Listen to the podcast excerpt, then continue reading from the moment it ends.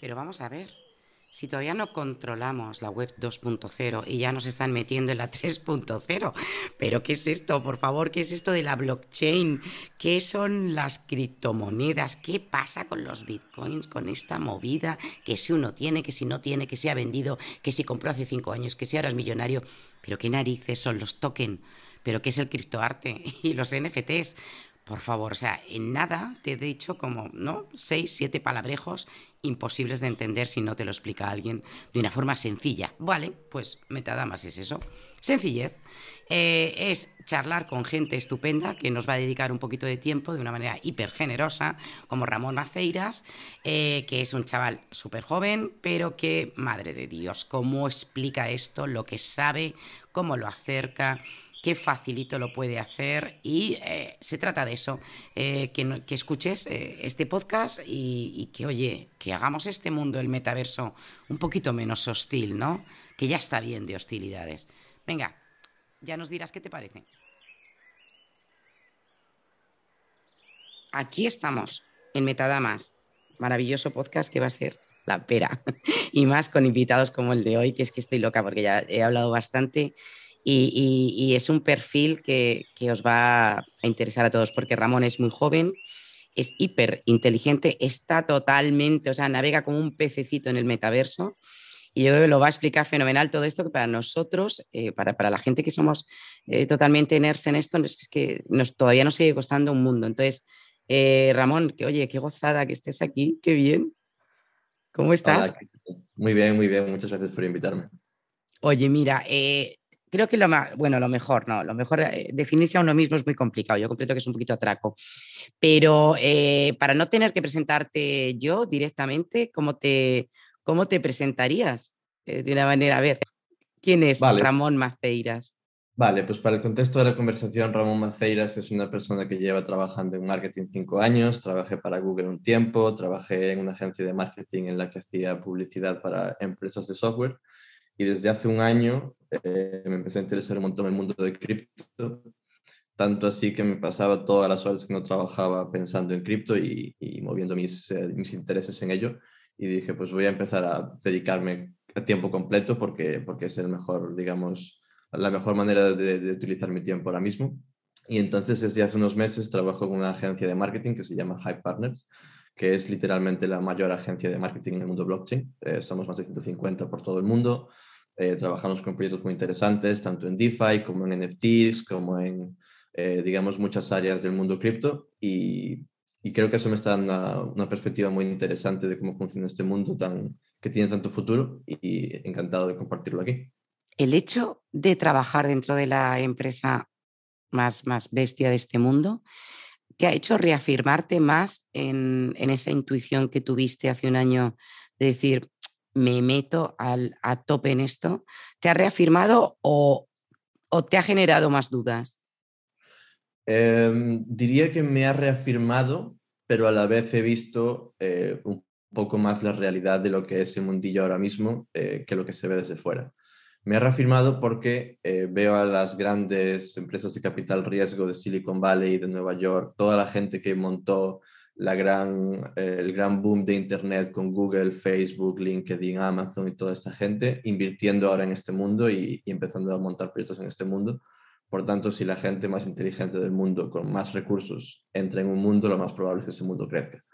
Entonces, eso es lo que me hace reafirmar que, que tiene mucho futuro pero a la vez verlo desde dentro eh, te hace darte cuenta, y, directamente te digo, verlo desde dentro no, tiene por qué ser necesariamente con esta agencia en la que trabajo, se puede ver, porque lo que tiene cripto es que es descentralizado y abierto, por tanto uno puede entrar y, ver los, eh, las entrañas de casi cualquier proyecto eh, de forma bastante accesible.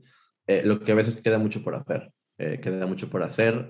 digamos que estamos montando la infraestructura para, para muchas cosas, pero que todavía esa infraestructura no está tan utilizada o tan desarrollada como, como tiene que estarlo para que se pueda utilizar por todo el mundo. Eh, ahora mismo utilizar cripto pues da un poco de vértigo, eh, es un poco el lejano oeste a efectos de, de, leyes y de seguridad eh, de, capital y de que no te timen.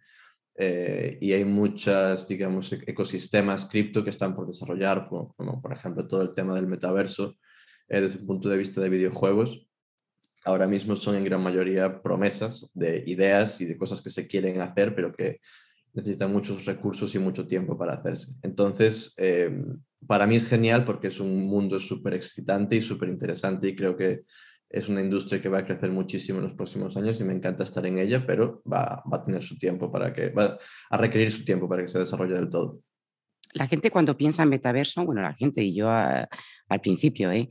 Mm, yo me imaginaba sentada en el salón de mi casa con unas óculos, con unas gafas de estas que, bueno, que me imagino que cada vez serán más pequeñitas, más cómodas, menos armatoste, como todo.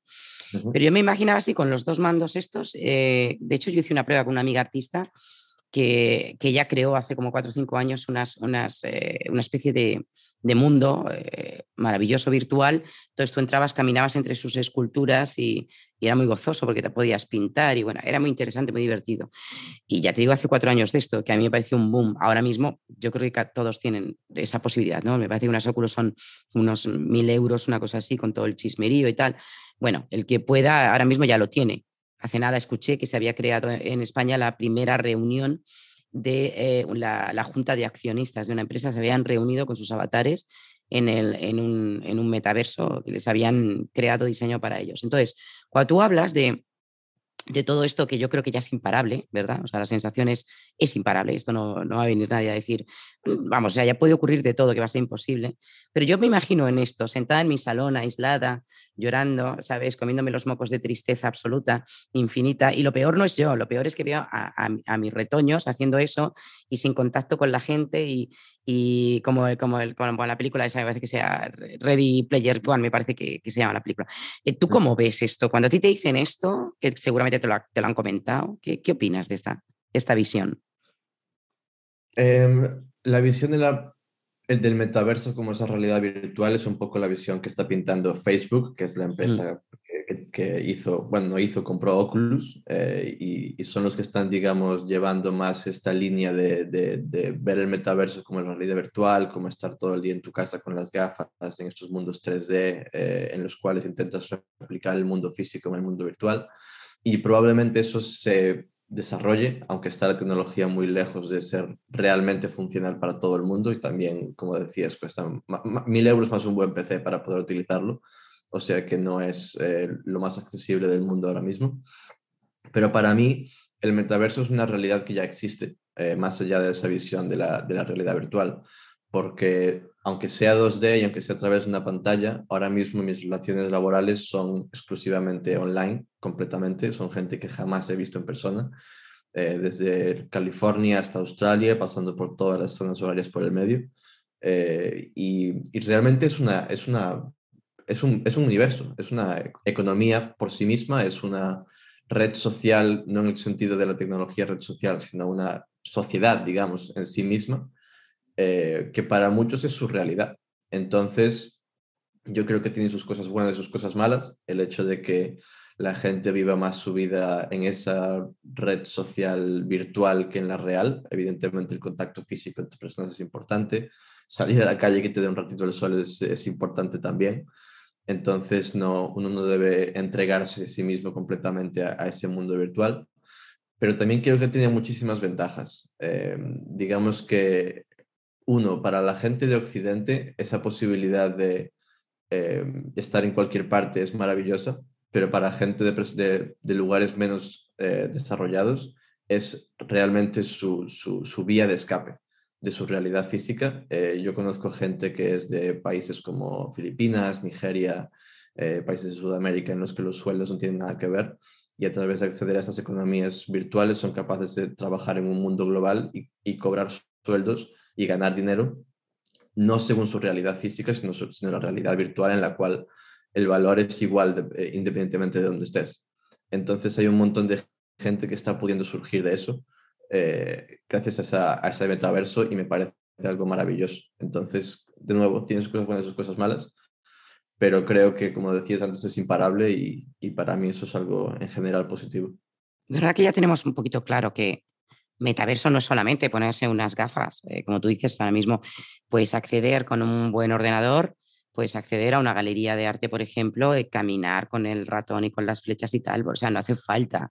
Eh, lo que pasa que es verdad que es mucho más inmersivo si te pones unas gafas y te aíslas un poco de... Pero no es obligatorio, o sea, y, de hecho lo que decíamos al principio, metaversos es, hay eh, zonas para jugar, está Decentraland, hay, hay muchos metas distintos. Bueno, ahora que sabemos más o menos lo que es el metaverso, vamos a ver si somos capaces de definir lo que es la web 3.0.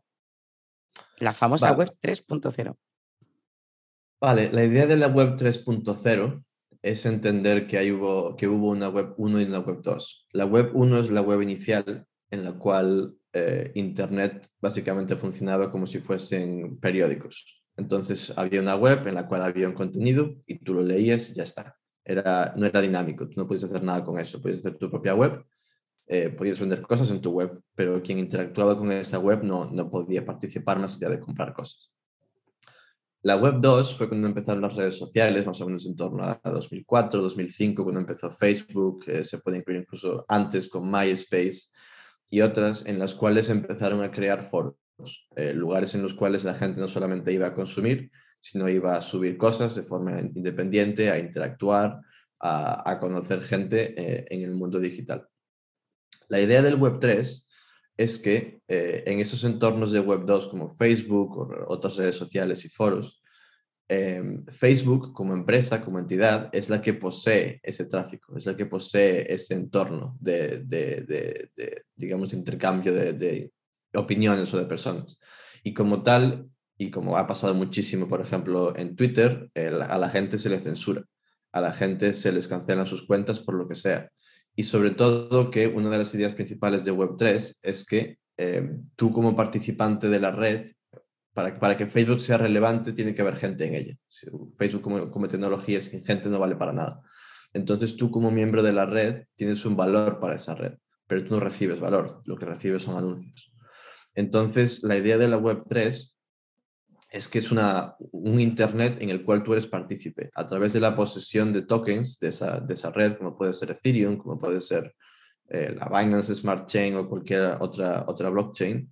Eh, tú eres parte de la propiedad de esa, de esa web sin tener que invertir dinero de forma eh, a, a, través de una empresa como un capital riesgo o algo de eso.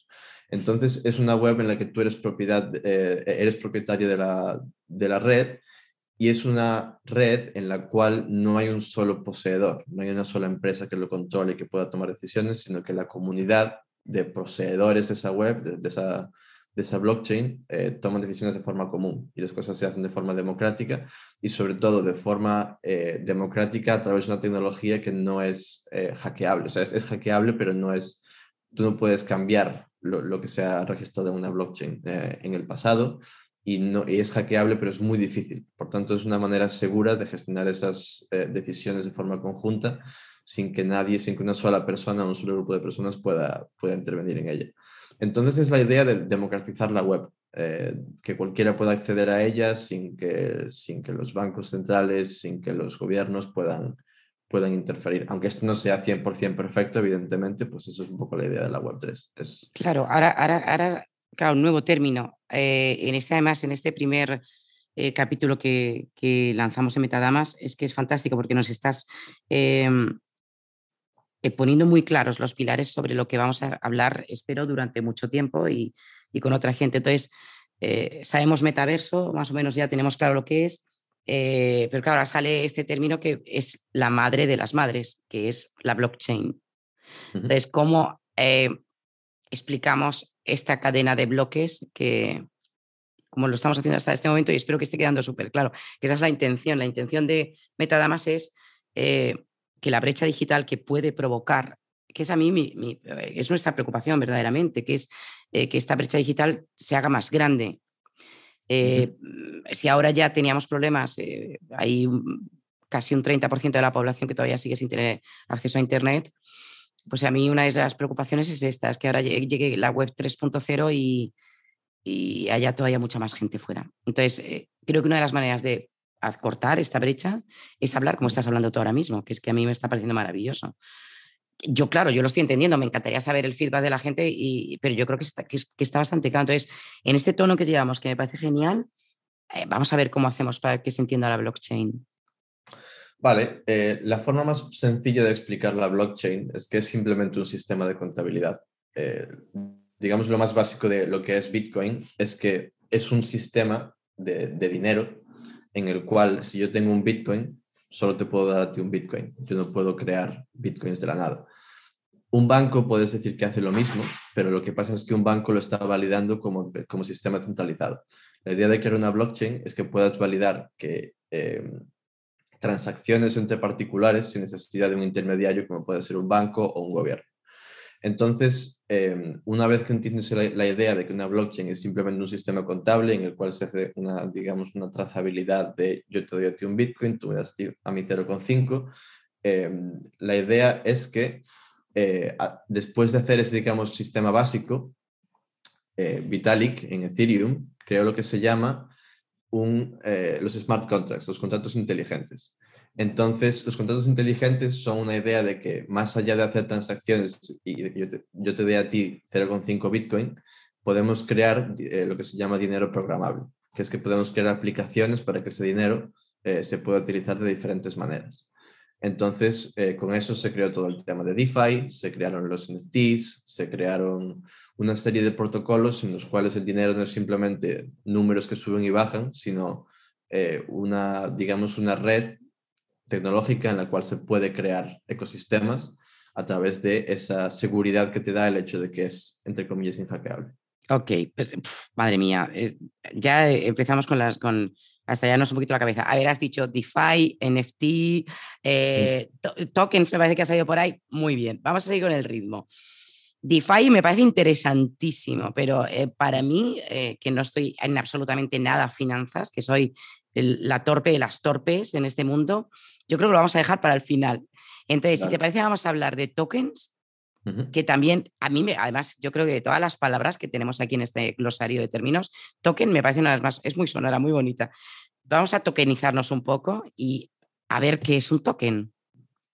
Vale, eh, un token más allá de cripto y más allá del tema blockchain, es simplemente una unidad, digamos, de, e, e, es como crear que algo existe dentro de un sistema. Entonces, em, dentro, del, dentro del contexto blockchain, si tú piensas, vale, vamos a dejar el tema blockchain y pensarlo desde el punto de vista más sencillo de los, del dinero normal.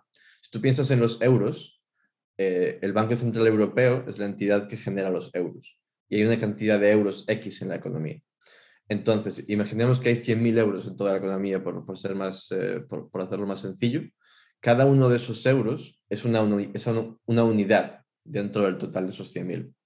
Entonces, dentro del contexto blockchain, eh, en la red Bitcoin solamente puede haber 21 millones de Bitcoin en total. Ese es el máximo, el tope de Bitcoins que puedan existir. Entonces, cada uno de ellos es ¿Cuántos, perdona? ¿Cuántos?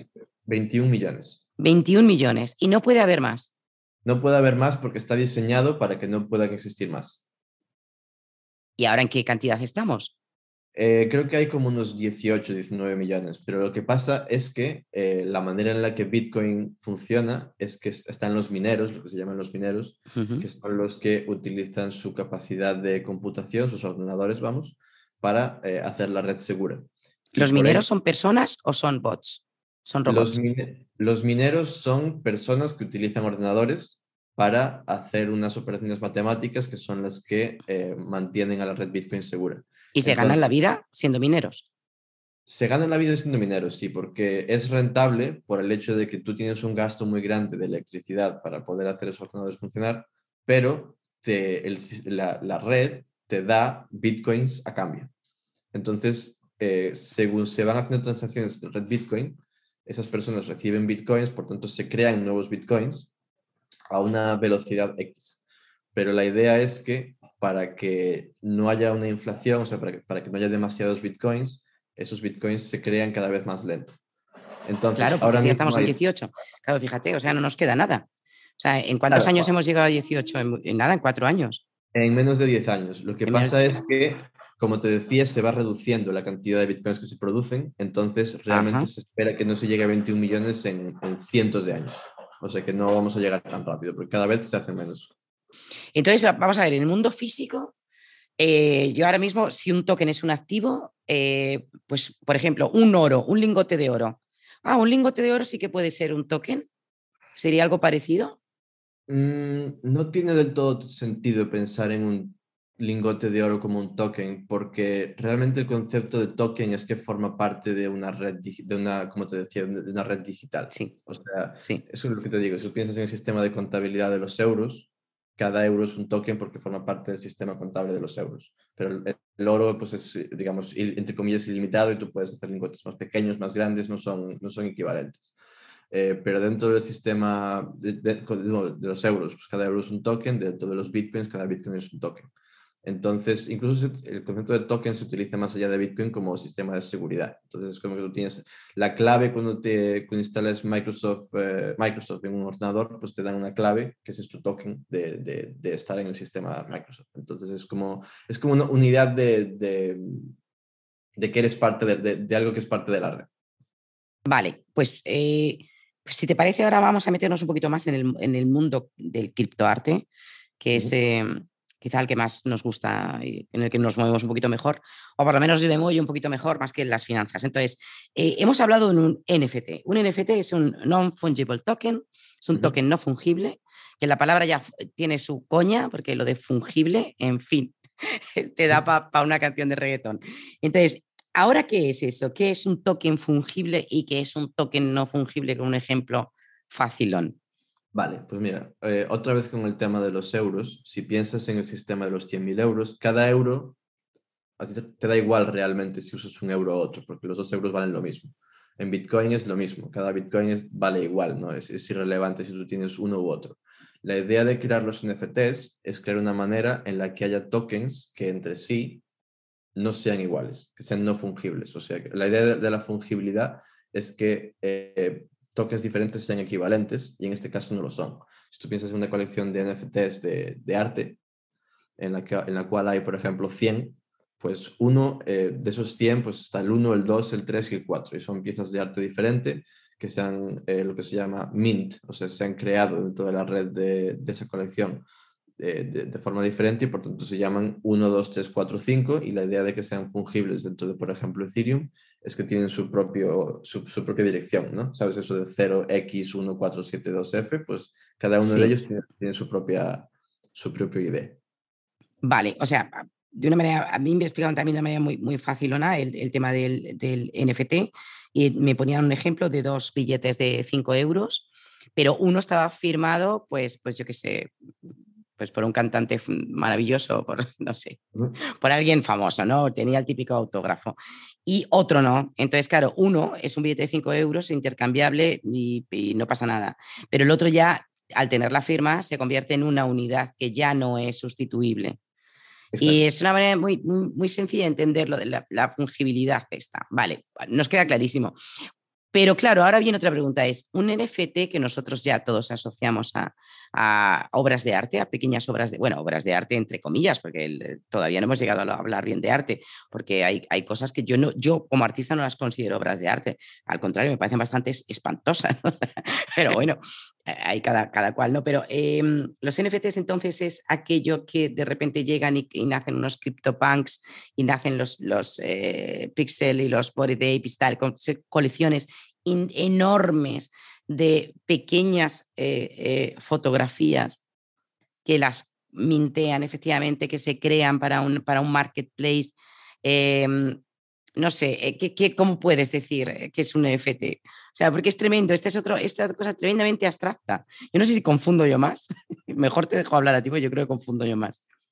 Claro, eh, el tema con los NFTs es que hubo una empresa que se llama Dapper Labs que se le ocurrió la idea, una empresa de canadiense, que se le ocurrió la idea de crear un juego dentro de la red de Ethereum. Entonces lo que pasaba es que ese juego era de gatitos y ellos querían hacer que los gatitos fuesen diferentes. Entonces, evidentemente, si todos los tokens dentro de Ethereum normal eh, son iguales, no pueden hacer gatos diferentes. Por tanto, crearon un sistema dentro de Ethereum para hacerlos diferentes. Entonces, esa fue, digamos, la primera explosión de los NFTs hace unos años y de eso se fueron desarrollando con ese, digamos, sistema para crear eh, tokens que fuesen diferentes entre sí. Dijeron, ¿qué podemos hacer con esto? Entonces, una de las formas en las que se expresó esa, esa, ese uso de los NFTs, pues es crear eh, fotos de perfil. Entonces, en ese contexto se crearon los CryptoPunks y los Bored Apes. Es la idea de que tenemos 10.000 fotos, o sea, 10.000 dibujitos. En, el caso de los CryptoPunks son como en este formato de 8 bits y en el caso de los apes pues son monos vestidos de diferentes formas. Y esa es una manera de identificarme en la red. Es una manera de decir que formo parte de la comunidad NFT, es una manera de decir que tengo un punk y em, digamos que es el primer uso que se le ha dado a, a los NFTs.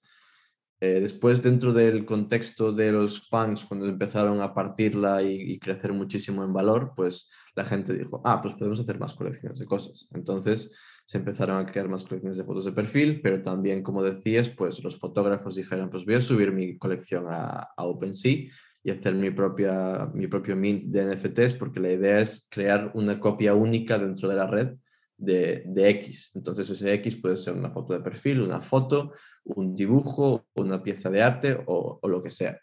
Em, y digamos que esa fue un poco la evolución que ha tenido en los últimos, em, en el último año, básicamente, el, el, mundo NFT.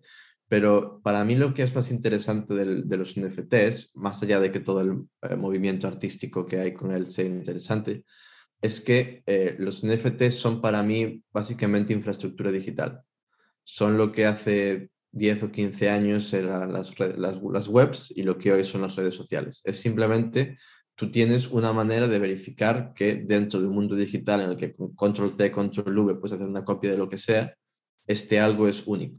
Esta foto de perfil no es un, no es un JPG, sino que es este JPG creado por el artista que yo he comprado y que está registrado que es mío y mío solo. Tú evidentemente puedes copiar la imagen, pero no puedes copiar la propiedad de esa creación del artista directamente. Igual que puedes copiar la Mona Lisa, pero no puedes tener la Mona Lisa que hizo eh, Da Vinci.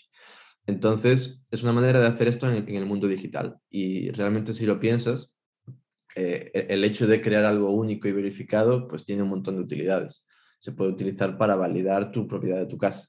Se puede utilizar para eh, validar que sacaste un, un diploma en un curso eh, o, 20.000 usos diferentes que se le puede dar al hecho de validar la, unicidad y veracidad dentro de Internet de forma inmutable. Entonces, creo que es un valor muy interesante eh, el que se le está dando desde un punto de vista artístico, de que los eh, artistas pueden crear sus colecciones en el mundo digital y que eso tenga valor, pero como decía, tiene un montón de usos más el concepto de crear un token inmutable y que, que sea único. no, no, claro, claro, es que es interesante por, y por esa parte que tú acabas de decir de la comunidad. Cuando tú creas un token, yo pienso que ahora mismo es un momento muy bueno para crear alianzas entre artistas y empresas. Y, eh, o organizaciones de todo tipo, no solamente empresas, ONGs, eh, me da lo mismo. ¿Por qué? Porque mm, cuando tú adquieres un, lo que sea, un, un, NFT, lo que sea, me da lo mismo que sea un buen o un mal dibujo, francamente. Pero eh, tú formas, empiezas, entras a formar parte de un club. Y en ese club, en el que hay X personas que son poseedoras de eso, suceden cosas. Entonces, por ejemplo, yo veo aplicaciones, y, tú que estás metido en este mundo, estarás viendo aplicaciones de todo tipo. O sea, tú ahora mismo tienes un club privado de lo que sea, eh, si los que tengan el, el, el, el Day em, con una cadena dorada o con lo que sea podrán entrar a esto y podrán tener un acceso a tal. Los que tengan este, este gorro de, de no sé qué, de lana, pues pueden hacer este tipo de cosas. O sea, es una manera muy interesante, muy divertida, incluso muy atractiva eh, de crear pequeños subgrupos dentro de esta sociedad tan globalizada. O sea, yo creo que eh, cuando invitemos a, gente del mundo de la sociología y de, la antropología, hablaremos de esto como una posibilidad de hacer eso, pequeños microgrupos mini sociedades que tendrán su propio código, su propio lenguaje, su propia, sus propias maneras de, expresarse. ¿no? O, sea, esto puede, puede ir a, muchísimo más. Vale, eh, ahora una pregunta un poco eh, personal. Eh, ¿Tú tienes algún NFT? Tengo algunos, sí. Tengo algunos NFTs. No estoy muy, no estoy súper metido en ese mundo. No tengo ninguno que sea súper caro, pero tengo algunos que compré más por, por curiosidad de, eh, de ver cómo funcionaba, pero no, yo estoy más metido en el mundo DeFi que, que en NFTs, no, no invierto tanto en ello, pero sí que estoy familiarizado con ellos y trabajo con, con muchos proyectos NFT. Es que ahora, claro, estamos en un momento en el que parece que eh, hemos llegado a un aplanamiento de esta curva y yo no sé si hay un momento de contención o lo que hay es una hiper oferta y menor demanda, lógicamente. Entonces yo veo que ahora cualquiera cree que es que, bueno, cree no, es que realmente te da muchas posibilidades la tecnología, porque tú ahora mismo puedes hacer un arte generativo, no tienes por qué ser ni siquiera ser artista y dar una serie de códigos y generar una serie de NFTs. Entonces, em, sí que estoy viendo que estamos en este, en, esta, en este momento un poquito plano y también hay una oferta de marketplace que es que yo creo que nos tiene a todo el mundo absolutamente confundidos. Entonces, eh, supongamos que yo me quiero meter, o a ver cómo me, vendes esto, yo me, yo me quiero meter en este mundo, a mí me apasiona, eh, no hemos hablado mucho de criptomonedas, pero vamos, es tan fácil como que hay un montonazo. Bitcoin es la más bestia y luego viene Ethereum y luego ya Solanas, Tezos. Bueno, estaríamos hablando mucho de, de criptomonedas, pero a mí me apetece meterme. ¿Qué es lo primero que tengo que hacer? Lo primero que tienes que hacer es cambiar tus euros, dólares o la moneda que sea que tengas del mundo real por criptos. Eh, porque evidentemente para tú poder operar en el mundo cripto tienes que tener criptos. Eh, puedes hacer cosas sin ello, pero para poder comprar o vender activos o para especular, que es lo que, lo que hace la mayoría de la gente que está en cripto, pues tienes que tenerlas. Entonces, eh, comprar criptos implica una serie de cosas. Em, la manera más sencilla de comprar criptos es algo equiparable a lo que sería comprar acciones en la bolsa tú coges tus euros y compras acciones de Inditex eh, a través de BBVA o a través de un broker X. Eh, el equivalente a eso en el mundo cripto es lo que se llama un eh, exchange, un mercado centralizado, que puede ser, por ejemplo, Binance, KuCoin, Kraken, hay un montón de ellos. Y esos mercados lo que hacen es crear pares, por ejemplo, BTC, que es Bitcoin, con una moneda que es igual al dólar, que se llama, vamos a llamarle dólar.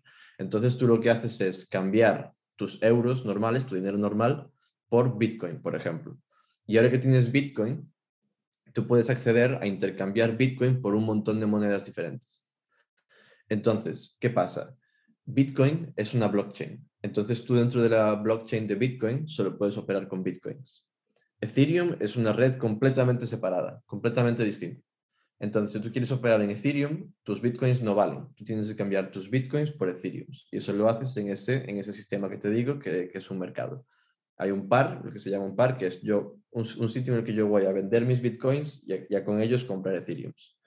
Y entonces ahora en Ethereum, tú puedes acceder a todo ese mundo que es eh, el mundo de los NFTs, el mundo del DeFi, que es las eh, finanzas descentralizadas, eh, y el concepto de descentralizado es básicamente que no es centralizada como los bancos, bancos centrales y BBVA Santander, sino que es una, red financiera eh, paralela, digamos, o, independiente de, de, los bancos, de los bancos centrales.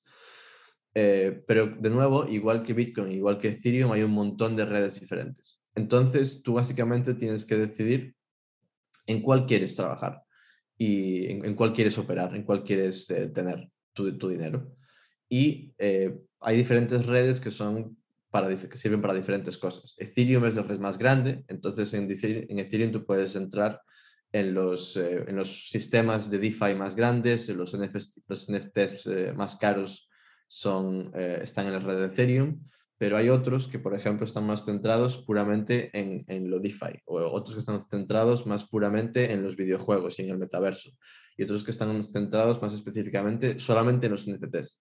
Entonces, tú tienes que comprar la moneda, digamos, que es la, moneda en la cual se hacen transacciones dentro de esa blockchain. Y eso lo haces de nuevo a través de un, un exchange centralizado, como decía antes, en que es eh, Binance, o lo puedes hacer a través de eh, una, lo que se llama una wallet, que es una cartera eh, de una blockchain descentralizada. Entonces, una wallet es simplemente, puede ser una aplicación en tu móvil, o una extensión en tu navegador que lo único que hace es almacenar tus claves para, eh, digamos, para, para, acceder a tu cartera de, activos cripto que tienes en esa red. Entonces, por ejemplo, la más grande que hay de todas es Metamask, que es una, puedes ir a Google, buscar Metamask y te instalas una extensión en, el, en Chrome, en el navegador, que tú lo que vas a ver ahí es que tienes una serie de, de, valores como Ethereum USDTX y de Ethereum tengo tres, que serían como 9 mil dólares. De USDT, que es una moneda que es igual al dólar, pues tengo X, por tanto tengo X dólares. Entonces tú con eso lo que haces es entrar, como decía, a esa, a esa web 3, a esas páginas web de, que, que representan esta economía descentralizada y tú, por ejemplo, puedes ir a un sitio y comprar, por ejemplo, OpenSea, que es, un, es un, una página en la, que se compran NFTs, tú puedes ir a OpenSea, coger tus Ethereum que están almacenados en tu cartera de Metamask, registrarte, o sea, hacer como un login, como harías en Facebook, hacer un login en OpenSea con tu cartera. Eso hace que OpenSea sepa que tú tienes tres Ethereum y ahí ves un NFT y te lo compras. Entonces gastas tus Ethereum y ahora tienes un NFT. Entonces, digamos que esa es la manera más sencilla de, entrar a, cripto. Lo voy a, repasar. Eh, ir a un exchange, cambiar tus euros por criptos, pasar tus criptos a un sistema, de, a una cartera en la cual tú puedes acceder a diferentes webs y a partir de ahí, pues hacer lo que, lo que te interese. Pues en cripto se pueden hacer un montón de cosas. Puedes pedir créditos, puedes comprar NFTs, puedes jugar a juegos. Y es un mundo, es un mundillo en el que, en el que tienes que entrar y para ello tienes que comprar pues, la moneda de ese mundillo. ¿Hay un mínimo o un máximo de, de inversión?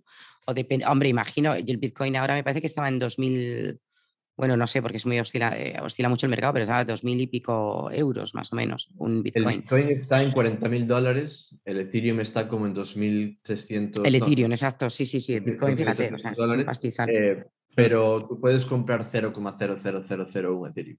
Eso lo cual serían 50 céntimos. Eso es. No hay ningún, no, no hay ningún límite. Sí, no hay, límite. Y, hombre, le, dedicaremos un podcast a todo el tema de las exchanges y, y, sobre todo de las wallets y lo que acabas de decir, las claves y tal, porque, porque se las trae. Pero bueno, en el momento que has abierto la primera, eh, es verdad que se le pierde el miedo. Luego también hay otra posibilidad que imagino eh, que es ir a estas tienditas que hay a pie de calle y meter tus euros por un lado, tus billetes y, y comprarlo de esta manera. Yo la verdad no he entrado en ninguna y no sé cómo funcionan, pero sé que es una manera que lo están haciendo un poco para que sea más amable la entrada. Y luego, sobre todo, decir que yo creo que es importante que em, la gente que no sepa estas cosas, pues que no se meta. O sea, hay una frase que yo escucho muchísimo, pero también lo escucho en bolsa y toda la gente que, que especula de alguna forma con, con, sus ahorros es, si no lo necesitas, de acuerdo, juega con ello, ¿no?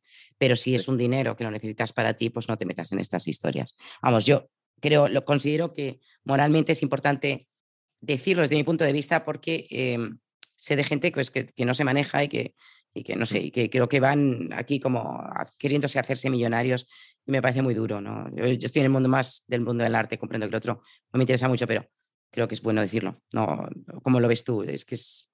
Totalmente, totalmente. Además, cualquiera que tenga algo de conocimiento en el mundo cripto eh, te puede decir, y yo soy un ejemplo de eso, que he perdido miles de euros, tanto por errores como por meter dinero a cosas que no eran, como por eh, casuísticas de todo tipo, en las cuales eh, es una tecnología que tiene su curva de aprendizaje, es una tecnología, como decía al principio, que es el lejano oeste y que hay gente que quiere sacar el dinero por todas partes y no hay policía que te pueda ayudar con ello. Entonces hay que tener mucho cuidado con lo que haces, y sobre todo que, digamos que uno ya está un poco acostumbrado a los timos de Internet, de que te mandan un email de un príncipe nigeriano que te pide que le envíes dinero para sacártelo, pero los, eh, los timos en cripto son mucho más sofisticados y no hay, o sea, no, te das cuenta, no te das cuenta y te han limpiado la cartera en un momento. Entonces, eh, de nuevo, cualquier persona que haya entrado en cripto tiene una curva de aprendizaje eh, y en esa curva de aprendizaje ha perdido bastante dinero. entonces, totalmente de acuerdo si no lo necesitas, no juegues con ese dinero.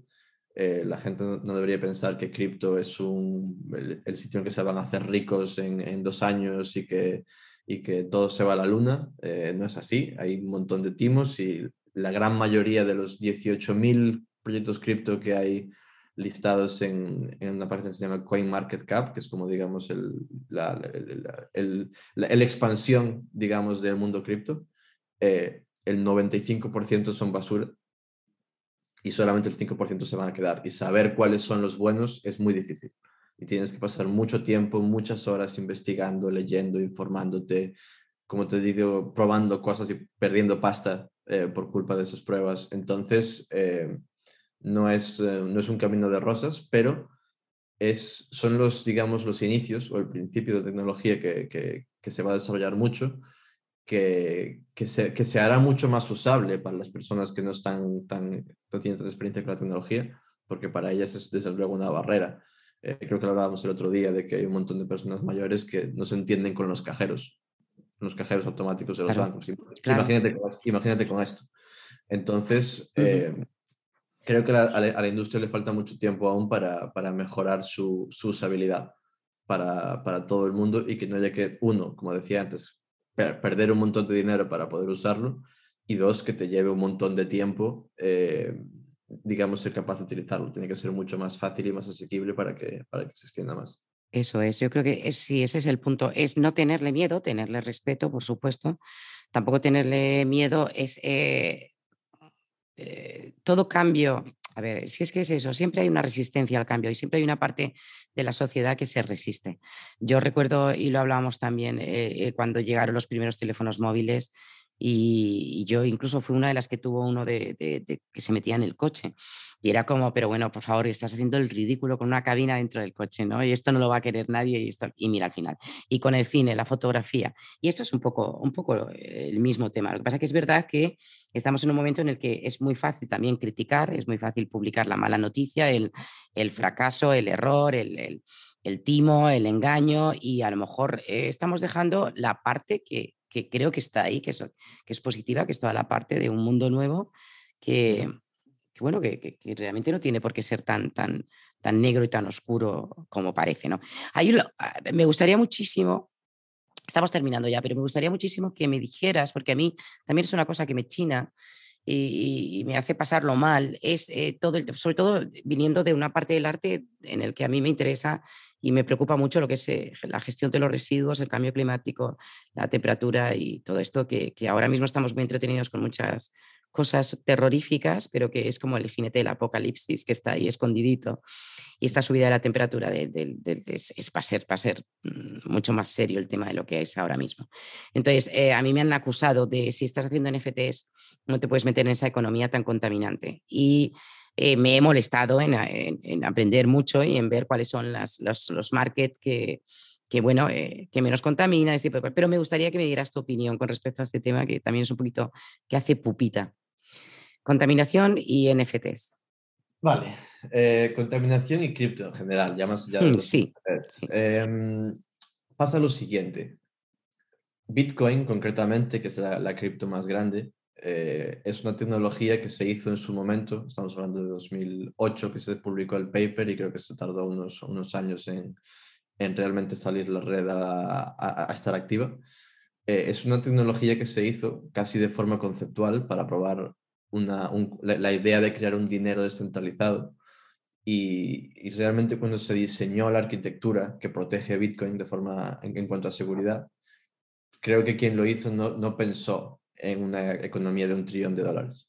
Entonces, eh, la manera en la que Bitcoin, como decía al principio, eh, mantiene su seguridad, que es a través del sistema de proof of work, o sea, esos mineros con sus ordenadores gastando a veces cientos de miles de euros al mes en electricidad todos los meses, eh, no es la más eficiente. Y Bitcoin como tal, pues es una, digamos, la versión 1 del concepto de blockchain y del concepto de, seguridad a través de criptografía. También hay que poner en perspectiva que si bien Bitcoin es en general una red que gasta mucha electricidad, hay, o sea, es, menos del 1% de, de, la electricidad de, muchos países en, en, cómputo global. Entonces, tampoco es que sea tan, tan así. Pero me parece mucho más importante el hecho de que, como decía, Bitcoin es la versión 1, pero Ethereum ya es una red que está cambiando a otro sistema de, de, seguridad que se llama Proof of Stake. Se espera que lo haga en los próximos meses. Y una transacción en Ethereum va a gastar menos electricidad que una búsqueda en Google. Y, nadie se preocupa por hacer una búsqueda en Google que gasta mucha electricidad o cuánta electricidad gasta Google. Eh, y como Ethereum, hay un montón de otras redes que también trabajan con ese sistema de seguridad de, Proof of Stake eh, que no gastan tanto. Entonces, al final, la conversación que estamos teniendo es no vamos a poder crear nuevas tecnologías porque gastan luz, no tiene sentido. Si son tecnologías que aportan a la sociedad, son tecnologías que mejoran la calidad de las personas, eh, si gastan más luz no tienen, no tiene sentido. Y también desde un punto de vista más general, digamos que hacia lo que tendríamos que ir es hacia gastar más energía, no hacia gastar menos. Y lo que quiero decir con esto es que la energía es lo que ha hecho que la sociedad haya podido generar más comida, más recursos, más cosas eh, con menos trabajo manual. Por tanto, realmente el gasto, que el gasto de, energía, no, no luz concretamente, sino el gasto de energía suba, es un reflejo de que estamos mejorando como sociedad. Entonces, lo que tenemos que hacer es crear energía de forma limpia y eficiente, no crear menos energía y gastar menos energía, sino crearla de forma que no nos contamine y no expolie los recursos del planeta. Sí, la palabra clave sigue siendo la sostenibilidad, que es una palabra que ya eh, dentro de nada acabará totalmente prostituida como ecología y tantas otras, pero la verdad es eso, o sea, tenemos que conseguir ese equilibrio entre lo que estamos produciendo, lo que estamos gastando, lo que estamos invirtiendo. Totalmente. Oye, Ramón, pues me parece una pasada, eh, de verdad, ¿eh? o sea, si, si todos los, hombre, no, no voy a poner a mis invitados ahora mismo con nervios, ¿no? Los vamos a poner, si todos son así como tú, yo creo que, no sé, a mí me ha parecido tremendamente interesante y te agradezco muchísimo porque ha sido eh, muy, imagino que muy intenso porque son muchas preguntas y tratar de que esto sea algo amable ya es un ejercicio, o sea que creo que te voy a dar el día libre, ¿eh? te lo has ganado. Encantado, encantado de hablar del, como decía, de los metaversos, creo que es algo que va a beneficiar mucho a la sociedad eh, de muchas maneras, aunque tarde su tiempo en desarrollarse del todo, pero a tope con, compartir y, y, simplificarlo todo lo que sea capaz. Bueno, yo creo que a lo mejor es muy posible que la gente pida que vuelvas. ¿Estarías dispuesto? Pues nosotras sí, encantadas. Así, pues entonces nosotras felices. Pues nada, Ramón, eh, cuando tengas una noticia, cualquier cosa, por favor, vamos a crear también este pequeño eh, microverso de, mira, las metadamas del verso, vamos a hacer. Y vamos a crear aquí este pequeño mundo para que vengas cuando te dé la gana, o sea que solo tienes que levantar la mano y, aquí estás. Y te damos las gracias y nada, eh, que vaya todo bien por ahí. ¿Hay algún saludo especial que hacerse dentro del, metaverso? ¿Alguna palabra especial que ya no sea el adiós, muy buenas, chao, hasta luego, ya nos vemos? Mm, se dice buenos días siempre, pero no, no hay ningún despido, así que vamos a... Pues buenos días. Perfecto. A partir de ahora acabamos así. buenos días. Muchas gracias. buenos días. Chao.